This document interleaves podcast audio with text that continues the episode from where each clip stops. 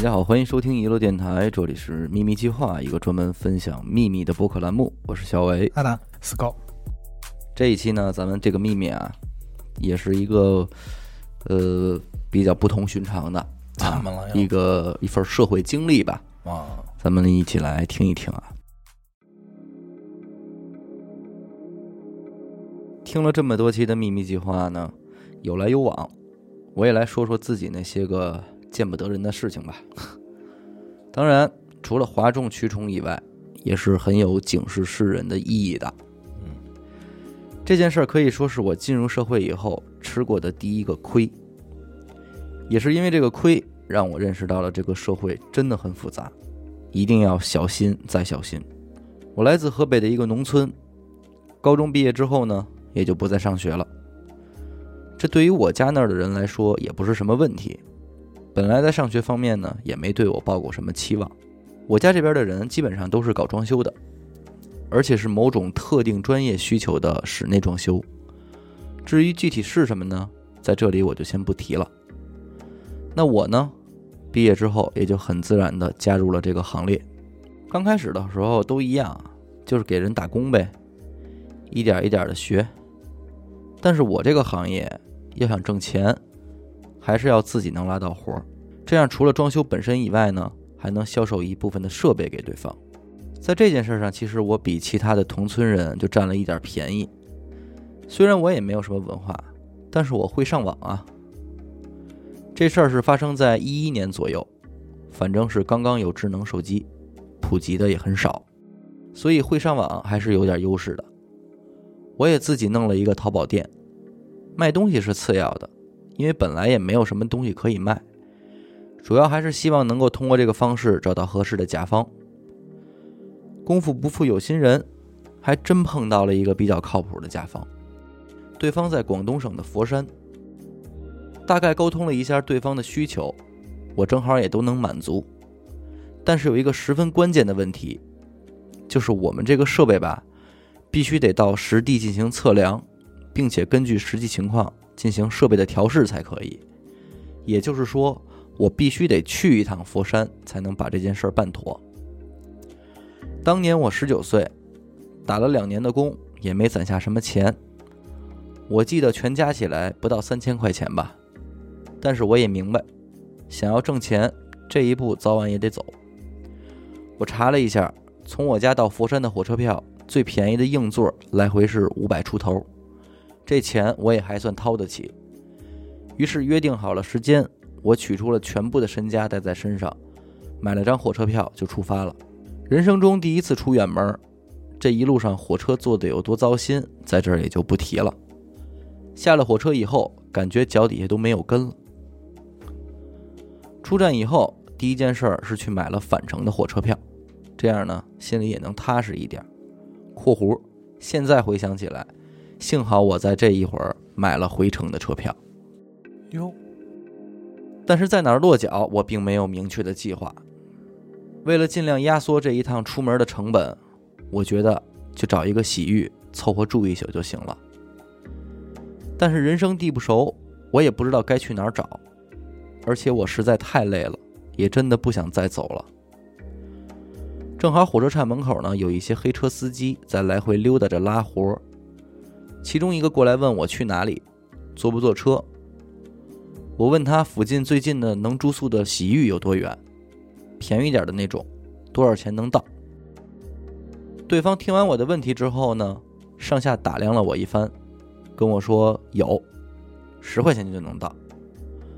我听到价格之后还是很惊讶的，因为佛山毕竟也是一个城市啊，没想到打车这么便宜。但其实，在今天看来，从那一刻起，我基本上就算是上钩了。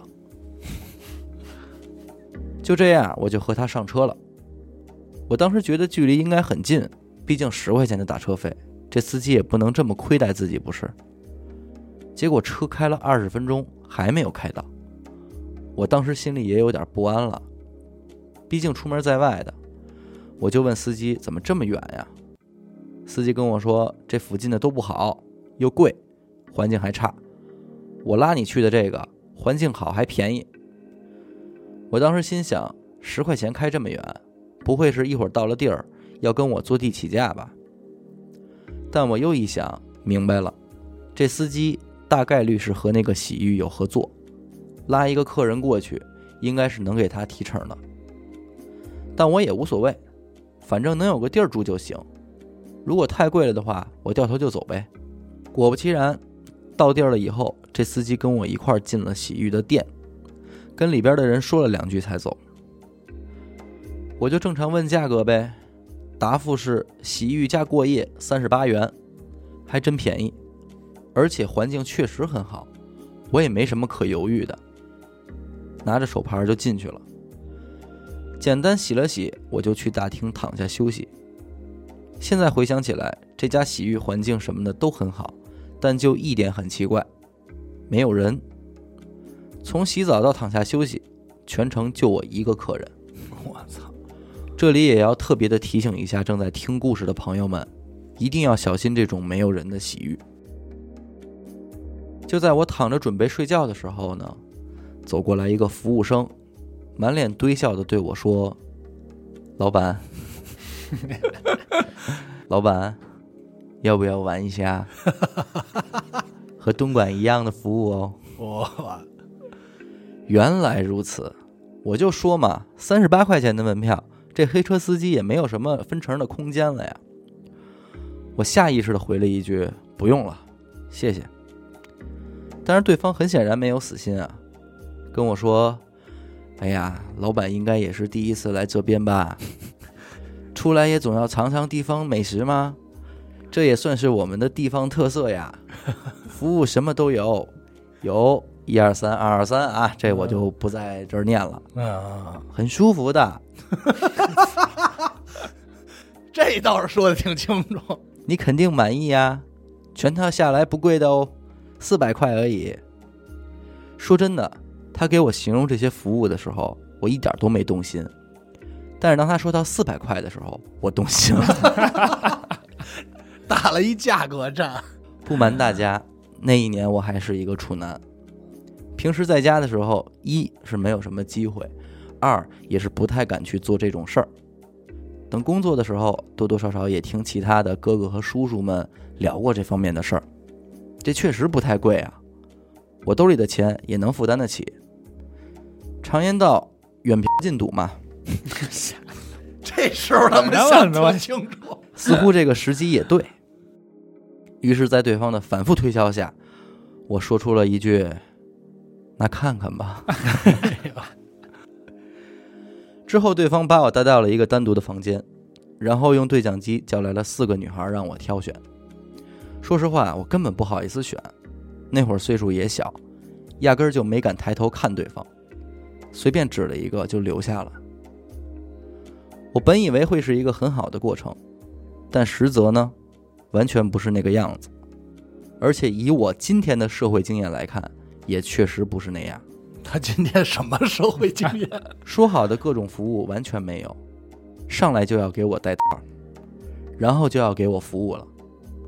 对方全程板着张脸，对我各种褒贬。最最让我没有想到的是，在一半的时候，对方突然下了床，跟我说：“你这也太慢了，就这么着吧。” 然后转头就走了，太他妈耻辱了！我整个人就傻在那儿了，这算什么呀？也太糊弄了吧！我也开始穿衣服，准备出去和服务生理论一下。但是转念一想，觉得这事儿也不太对。这个女的竟然敢这样明目张胆的敷衍我，那肯定就是不怕我找事儿呀！而且就算我是消费者，也没有拿这种事儿维权的呀！摆明了。我这肯定是进黑店了，怎么可能说得清呢？算了，多一事不如少一事。出门在外，算我倒霉。我穿好衣服回了大厅，那个服务生居然在那里等我。但是跟刚刚不一样的是，那一脸的笑容完全不见了，冷着一张脸，显得还有些狠，跟刚刚那个推销的人简直判若两人。看我出来之后，冷着脸问我：“结束了吗？”我说嗯，结束了。他说那跟我来这边吧，我给你安排一个房间休息。我说不用了，我就在大厅休息一会儿就行了。结果对方语气略带严厉的跟我说：“不行，这大厅不让休息，你只能跟我去别的房间。”看他这么说，我也只好跟着他走了。结果就跟着他进了一条走廊，里边非常绕，左转右转很多岔路，最后是走到了顶头的一个房间。他敲了敲门，然后把门推开了。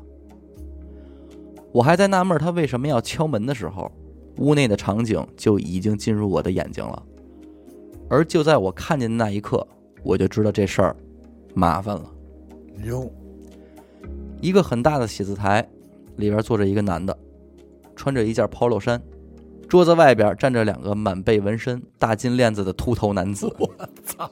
这是佛山的标配吗？第二个进入我眼睛的东西就是我的衣服，本应该在更衣柜里的衣服，现在全在写字台上堆着。不用问，肯定是挨个搜一遍了。这是一家彻头彻尾的黑店。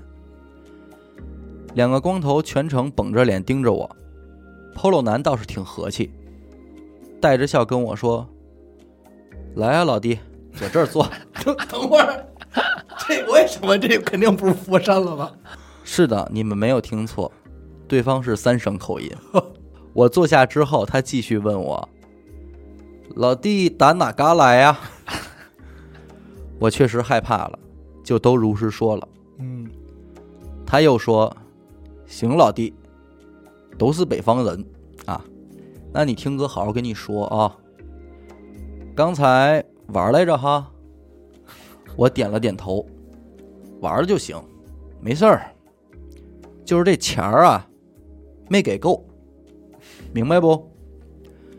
说实话，我脑子里想了各种办法，我该怎么办？拔腿就跑，肯定没戏。嗯，身上穿着浴服和拖鞋，而且走廊又那么绕，我真不记得我怎么进来的了。认栽吧。我说是的，大哥。我玩之前没问清楚，您看我兜里这些钱，我全给您。对方笑了，说：“那老弟，你是跟哥开玩笑了？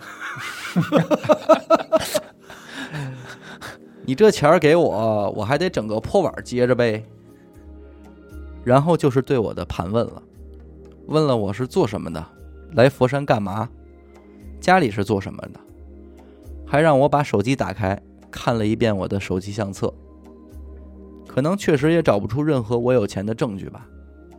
期间呢，我也是一系列的哭穷。说实话，我真怕他让我给家里人打电话要钱，那我就真完了。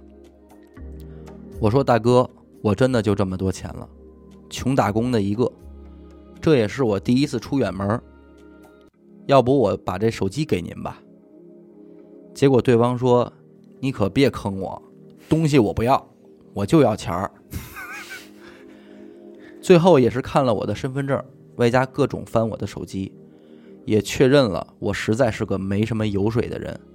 于是很丧的把所有的钱都拿走了，然后把衣服扔给我，跟我说：“穿上衣服滚蛋，赶紧滚！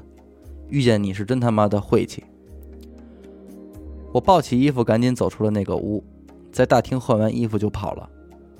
那个心情别提多沮丧了，一点干其他事儿的心思都没有了，什么活不活的我也不想管了，就一个想法，我想赶紧回家。真可怜。当时身上一分钱都没有了，好在身份证和火车票都给了我。我出门之后拦了一辆出租车，我说：“师傅，我刚刚被小偷偷了，身上一分钱都没有，现在我想去火车站。”您看，这是我的火车票，我也不白坐您的车。您要是信我，我让我朋友给您充五十块钱的手机话费，您看行吗？还真是遇见好心人了。司机看了看，也就同意让我上车了。路上呢，我也跟老家的朋友打了电话，让他们帮我给司机的手机充了五十元话费。到了火车站之后，我仍然心有余悸，找了一个离景亭相对近的地方，就在那儿一直坐着。等车，将近十个小时，没吃没喝，也没敢闭眼睡觉。等熬到了上车之后，这才算是敢闭眼睡一会儿。怎么说呢？这事儿今天回忆起来已经没有什么感觉了，但是当时真的很害怕，而且这事儿到今天为止，我谁也没好意思说，真没法说呀，丢人啊！跟谁说了，最后我都会是个笑话。这就是你们常说的那句“吃亏上当”了吧？这个话毕竟都是咱们说。总之，以这个傻逼的经历警醒一下各位朋友，色字头上有把刀啊！